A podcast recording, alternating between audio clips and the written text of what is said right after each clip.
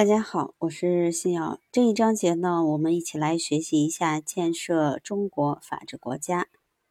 我们先来看理念的重构，丢弃人治，走向法治。倡导法治还是固守人治，是一个关乎治国方略的重大决策。丢弃人治，走向法治，是中国法治建设的必由之路。实行法治还是人治，直接决定着一国的法治地位和状况。新中国建立之初，伴随着我国第一部宪法的颁布实施，全国人大组织法、国务院组织法等五部组织法相继出台，刑法、民法、刑事诉讼法、民事诉讼法也开始起草。然而，法治建设的阶段性成就，并不意味着共和国选择了法治。人治思想的根深蒂固，在当时执政党领导的言论中屡有反映。这种思想倾向与阶级斗争、治国纲领的错误结合，直接导致了人治思潮在理论和实践中的绝对主流地位。在人治理念下，当时的中国成为一个完全建立在行政控制就是人治，而不是法律统治基础上的国家，成为一个高度人治和把法律的运用降低到最低限度的国家。一九七九年后，实现由人治向法治的转换，已成为共识和目标。这为法治和法治的良性互动创造了良好的契机。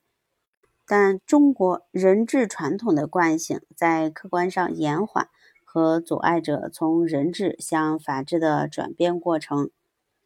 在当代法治建设健康发展的同时，政策高于法，红头文件高于政策，政治领导人的讲话批示又高于红头文件的现象普遍存在。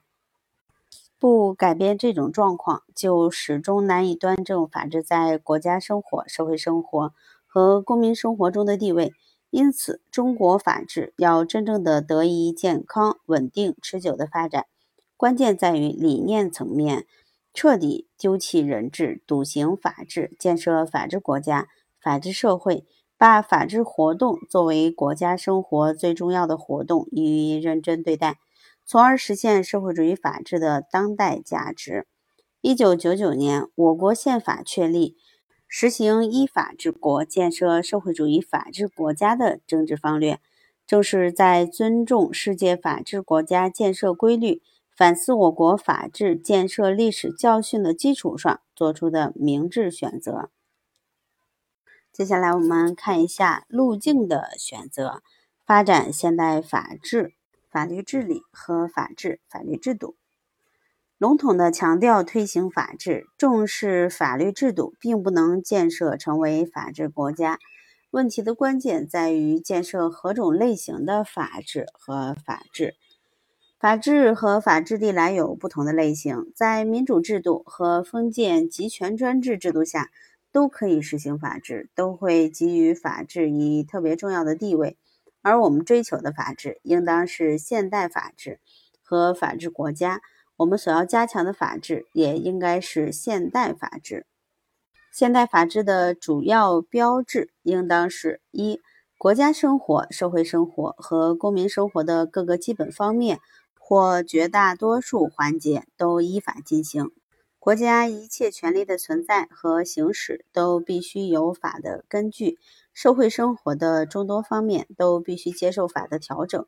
社会成员以公民的身份进行活动，其各种行为都必须以法为规范，享受法所确认的权利，履行法所规定的义务。第二，这种法有利于社会进步，有利于维护社会安定，有利于保障人类的生存权、自由权、平等权、财产权和追求幸福的权利，只要不侵害国家、社会和公民的利益。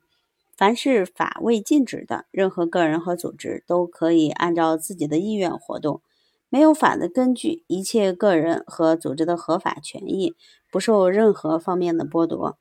一切公民不受任何个人和组织超出法的范围所追加的义务的约束。三、